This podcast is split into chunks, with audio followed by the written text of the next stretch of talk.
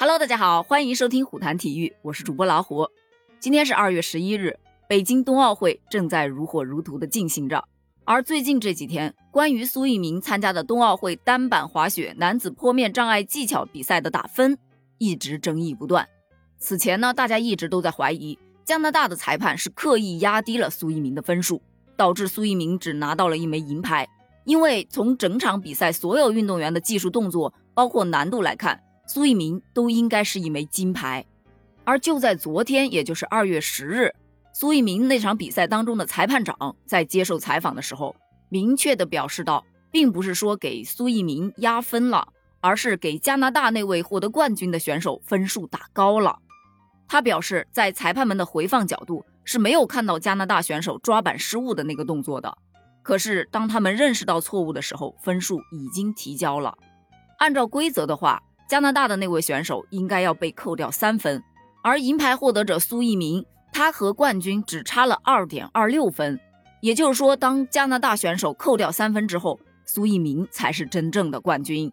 这个消息出来之后，网友们都在批评这个裁判打分一点都不严谨，建议中国要做出申诉，并且强烈要求要向苏翊鸣补发这一枚金牌。眼看这群情越来越激动，苏翊鸣的教练今天出来发声了。他表示，滑雪运动的文化是大家一起创造的，在这个圈子里活跃的都是一家人。人们有时候会犯错，这是理所当然的事情，仅此而已。恳请大家终止一切对此次单板滑雪男子坡面障碍技巧决赛当中的各位裁判的批评，并且请大家对这次金牌得主表示热烈的祝贺。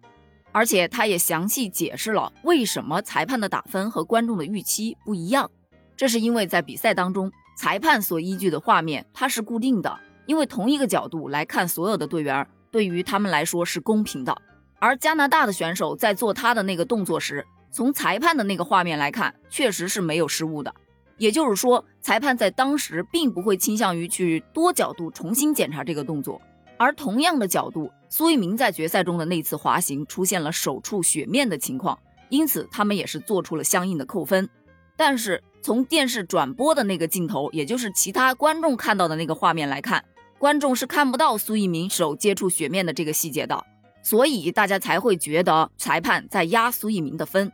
而加拿大的那位冠军选手，他的动作也是在赛后，裁判看了更多角度的比赛画面之后，才发现加拿大那位冠军选手他的抓板是失败的。所以说呀，实时打分真的是非常困难的一件事情。你又要出分很快，又要全方位、全角度，这对于裁判来说真的是挺难的一件事情。而这本来就是竞技比赛的过程之一，所以才会有那一句“实力和运气都是缺一不可的”。对于加拿大选手来说，可能这一次运气更好了一点呢。另外啊，我真的觉得没有必要再纠结裁判的打分了，你再去批评攻击裁判，并不能改变结果呀。就像教练说的，滑雪圈子就这么大。以后还会再遇到这些裁判，你现在一直揪着不放去批评人家，小苏以后的处境不是更难吗？所以大家放宽心，期待小苏同学后面更精彩的表现吧。苏一鸣，加油！